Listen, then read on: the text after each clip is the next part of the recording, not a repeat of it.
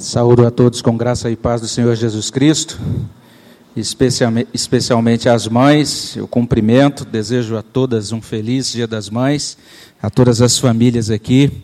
Que Deus esteja abençoando ricamente esse dia, que seja um dia agradável, um dia de bênção para os nossos corações. Quero convidar você a abrir a sua Bíblia no Evangelho de Lucas, capítulo 7. Lucas, capítulo 7. Nós leremos juntos Lucas 7, de 11 até 17. E você que encontrou, é convidado a ler comigo. Nós leremos juntos Lucas 7, de 11 até 17. Leiamos. Em dia subsequente, dirigia-se Jesus a uma cidade chamada Naim. E iam com ele os seus discípulos e numerosa multidão. Como se aproximasse da porta da cidade, eis que saía o enterro do filho único de uma viúva. E grande multidão da cidade ia com ela. Vendo-a, o Senhor se compadeceu dela e lhe disse: Não chores. Chegando-se, tocou o esquife e, parando os que o conduziam, disse: Jovem, eu te mando, levanta-te. Sentou-se o que estivera morto e passou a falar. E Jesus o restituiu à sua mãe. Todos ficaram possuídos de temor e glorificavam a Deus, dizendo: Grande profeta se levantou entre nós, e Deus visitou o seu povo. Esta notícia a respeito dele divulgou-se por toda a Judéia e por toda a circunvizinhança.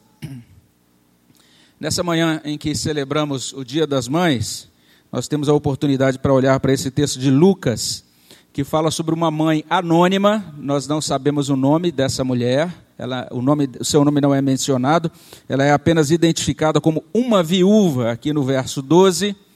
Esse mesmo versículo vai mostrar o estado de desalento daquela mulher. Falece o seu filho, e o texto ressalta: é o seu filho único. Junto dela segue uma multidão, são os seus conhecidos, e dentro daquele costume judaico, provavelmente até algumas pessoas que normalmente acompanhavam esses essas cerimônias fúnebres, né, as pessoas que normalmente eram às vezes até mesmo contratadas para chorar, as chamadas carpideiras, é um, uma multidão certamente barulhenta e muito triste que acompanha então esse, esse jovem, o corpo desse jovem que está dentro de um caixão aberto, segundo o costume judaico. Essa multidão então está saindo da cidade e se encontra com outra multidão. Jesus está prestes a entrar na cidade ele está vindo de um momento que foi muito significativo. Se você ler o início do capítulo 7, você vai entender o que aconteceu. Ele curou, ele realizou uma cura é, de um servo, de um centurião romano. Isso consta de 7, 1 até 11.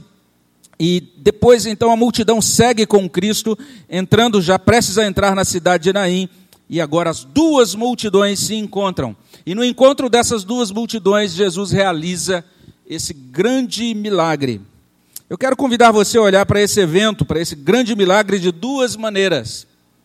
Em primeiro lugar, Jesus ele vê o sofrimento de uma mãe e ele se compadece. É o que lemos no verso 13. Vendo-a, o Senhor se compadeceu dela e lhe disse: Não chores.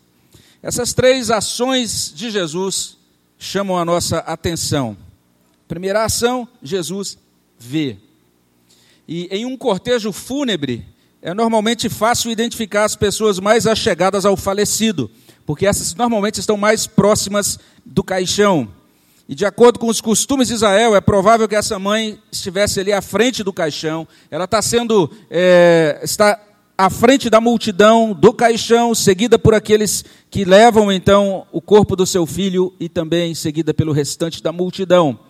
Jesus ele podia passar rente àquele grupo, afinal de contas a agenda de Jesus era apertada, ele tinha muita coisa para fazer, ele tinha muita pregação, muito ensino a ministrar, mas o Evangelho diz: vendo-a, no verso 13, Ele olha para aquela mãe sofredora e o texto diz: Ele a vê.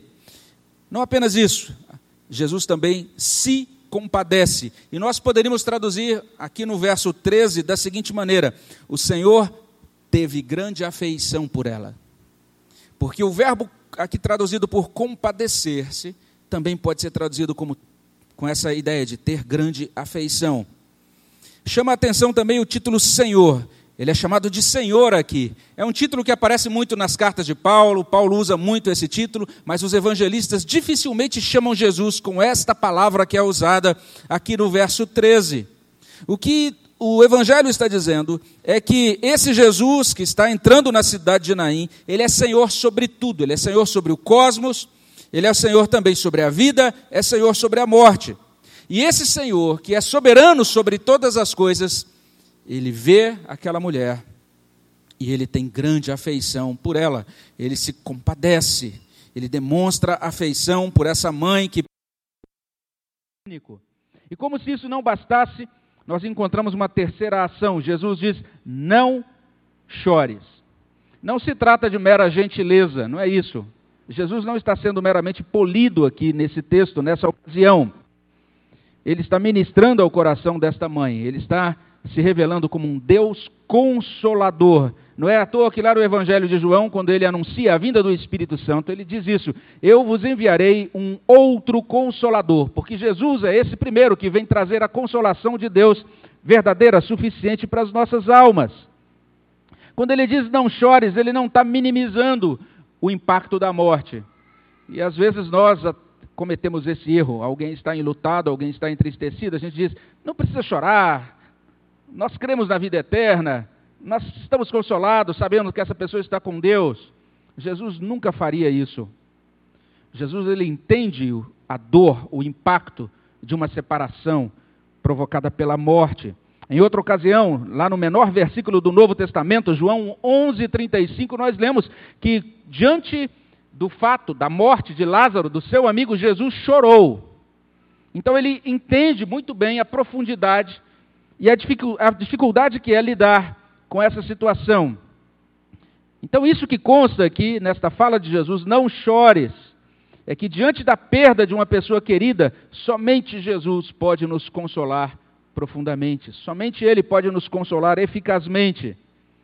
Ele sabe que um, o que um filho, ele sabe o que uma filha representa para uma mãe especialmente um filho perdido, e nesse caso, um filho irremediavelmente perdido, porque a morte é humanamente irremediável.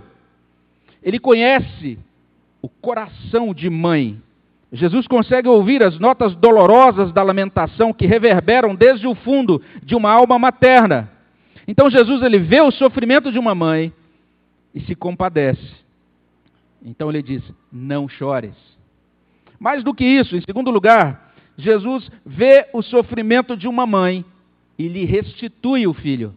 É o que nós lemos a partir do verso 14 até 16. Chegando-se, tocou o esquife e, parando os que o conduziam, disse: Jovem, eu te mando, levanta-te. Sentou-se o que estivera morto e passou a falar, e Jesus o restituiu à sua mãe. Todos ficaram possuídos de temor e glorificavam a Deus, dizendo: Grande profeta se levantou entre nós, e Deus visitou o seu povo. Depois de falar com aquela mãe enlutada, Jesus coloca a sua mão no caixão aberto que leva o corpo daquele rapaz falecido. Então ele ordena: Jovem, eu te mando, levanta-te. Verso 14. É um grande milagre. Primeiro, porque mortos não podem ouvir. Jesus ele mostra aqui na prática o que significa o título Senhor, que é atribuído a ele nos versículos precedentes. E diz a palavra de Deus que o jovem, o rapaz, se senta e começa a falar, está aí no início do versículo 15. Mas é muito bonito o que consta no final do verso 15. Jesus o restituiu à sua mãe. E a partir desse momento, as duas multidões se misturam. Aquilo que era luto agora se torna uma, um culto muito festivo. Todos ficam possuídos de temor, todos começam a glorificar a Deus, dizendo: Grande profeta se levantou entre nós, e Deus visitou o seu povo, como lemos aí no verso 16. A Bíblia de Genebra nos ajuda a entender que esse é o primeiro milagre de ressurreição que Jesus opera. Em seu ministério, Jesus ressuscita três pessoas. O primeiro é, está registrado aqui, em Lucas 7. O segundo milagre de ressurreição é a ressurreição da filha de Jairo, lá em Lucas 8. O terceiro milagre de ressurreição é a ressurreição de Lázaro lá em João 11. Mas esta ressurreição de Lucas 7 é diferente de todas as demais. É lógico, cada, um tem, cada uma tem sua peculiaridade. Mas tem algo aqui nesta ressurreição que não tem em nenhuma das outras duas. Nesta ressurreição, Jesus realiza o milagre sem receber qualquer pedido. Lá no, na ocasião de Jairo, é o pai da menina que pede a ele, que suplica a ele, que, que abençoe sua filha. Lá na ressurreição de Lázaro, as irmãs de Lázaro mandam chamá-lo, elas estão angustiadas e tristes com o que aconteceu. Mas é bem interessante aqui. Jesus a vê, Jesus se compadece e fala com ela, mas não sabemos o que ela diz a Jesus, se é que ela diz algo. Não sei se você para para pensar na profundidade disso. E o que chama a atenção aqui é o verbo restituir, no final do verso 15. O filho irremediavelmente perdido, ele é restituído à sua mãe. Jesus ele simplesmente vê o sofrimento daquela mãe. E ele faz tudo isso que consta nesse texto. E no final das contas, ele lhe restitui o filho. Nesta última sexta-feira tive a oportunidade de, de, estar com nossa irmã Cleide, né, com seus lúcidos 89 anos de idade. Ela me disse uma coisa bem interessante. Ela disse assim, pastor, nas nossas igrejas, normalmente nos dias das mães, a gente celebra as mães felizes. Dificilmente a gente se lembra das mães sofredoras, das mães tristes. E daí ela me mostrou uma poesia que ela mesma compôs. Olha só a poesia que ela escreveu. Filho querido e amado, por que me fazes chorar? Não sentes, filho, filhinho, que sempre hei de te amar? Seus erros, vícios e maldades, não fui eu a te ensinar. Cuidei da tua saúde, na escola fui te levar, procurei sempre que pude só boas coisas te dar. Por que, filho querido, não quiseste me escutar?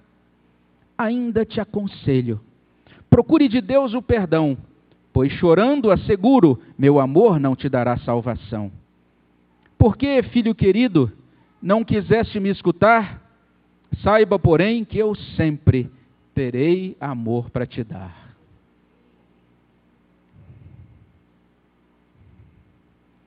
Esse é o coração de uma mãe ansiosa para que seu filho lhe seja restituído.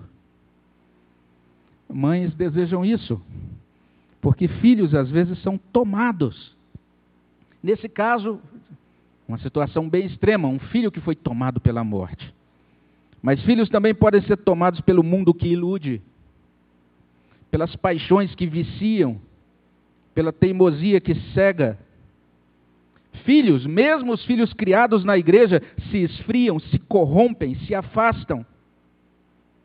Filhos, mesmo filhos educados com todo o amor, não são máquinas, não são marionetes, decidem por si, pensam por si ou deixam de pensar por si.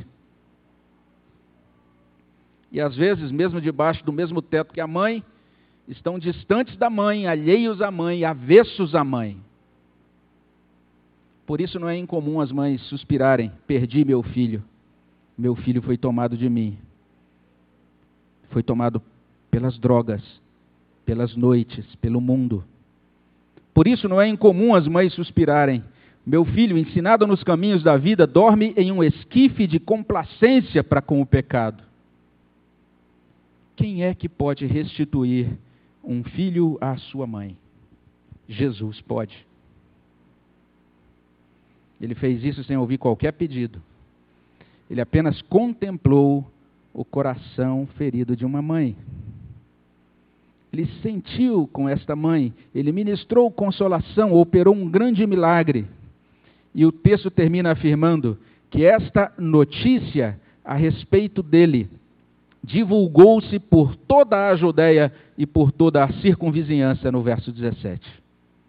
E a minha oração é para que nesse Dia das Mães, mais do que simplesmente comer em um restaurante diferente, Jesus restitua filhos às suas mães. E que o testemunho dessas restituições se espalhe por todos os cantos, de modo que o nosso Senhor receba toda a honra e toda a glória. Amém? Vamos orar? Senhor, muito obrigado por Jesus, pelo poder de Jesus e pela compaixão de Jesus, especialmente pela compaixão dele demonstrada por esta mãe, ali na, naquela, na, naquela porta da cidade de Naim. E Jesus consegue enxergar o quão entristecida esta mãe estava assim como ele consegue enxergar também o coração de cada mãe nesta manhã. Que consolador é nós sabermos que temos esse redentor vivo que chega ao coração de cada mãe, ao coração de cada um de nós nessa manhã e diz: Não chores. E não apenas ele diz, mas ele também age com poder, a fim de operar essa restituição dos filhos às suas mães. Nós colocamos nas tuas mãos os filhos que precisam ser restituídos, Senhor. Colocamos nas tuas mãos, ó Deus, os filhos que só podem ser restituídos pelo teu poder. As mães, as mães não têm essa capacidade de trazê-los, de forçá-los. As mães não têm, ó Deus, esta capacidade de mudar aquilo que eles sentem e pensam. Mas o Senhor é poderoso, inclusive, para tirá-los da morte e para trazê-los de volta e para restituir a eles vida e capacitá-los a falar, a retomar diálogo com seus pais, a caminhar novamente, ó Deus, no mundo dos vivos. Pai bondoso, nós suplicamos, faz isso. Olha, Senhor Deus, para as nossas famílias, para os nossos lares. Ó Deus, e se nós temos filhos firmes, seguros no Senhor. Ó Deus, guarda-os na tua mão. E abençoa para que eles sempre permaneçam no caminho de vida. E que eles, ó Deus, sejam fonte de alegria e de muita, muito refrigério para o coração de suas mães. Acima de tudo, ó Deus, consola aquelas mães cujos filhos já foram tomados e foram levados e aquelas mães, ó Deus, que quem sabe se entristecem inclusive com os filhos que se foram para sempre. Que nesta, nesta manhã a tua palavra não chores, ela, ó Deus, faça morada em cada coração. E que nós sejamos, ó Deus, consolados, transformados, abençoados pelo teu poder neste dia. De tal maneira, ó Deus, que nós possamos terminar esse dia podendo afirmar que tivemos um bom dia das mães. Que seja assim para a honra do Senhor, para a glória do Senhor, ó Deus, é o que suplicamos no nome de Cristo. Amém, Senhor.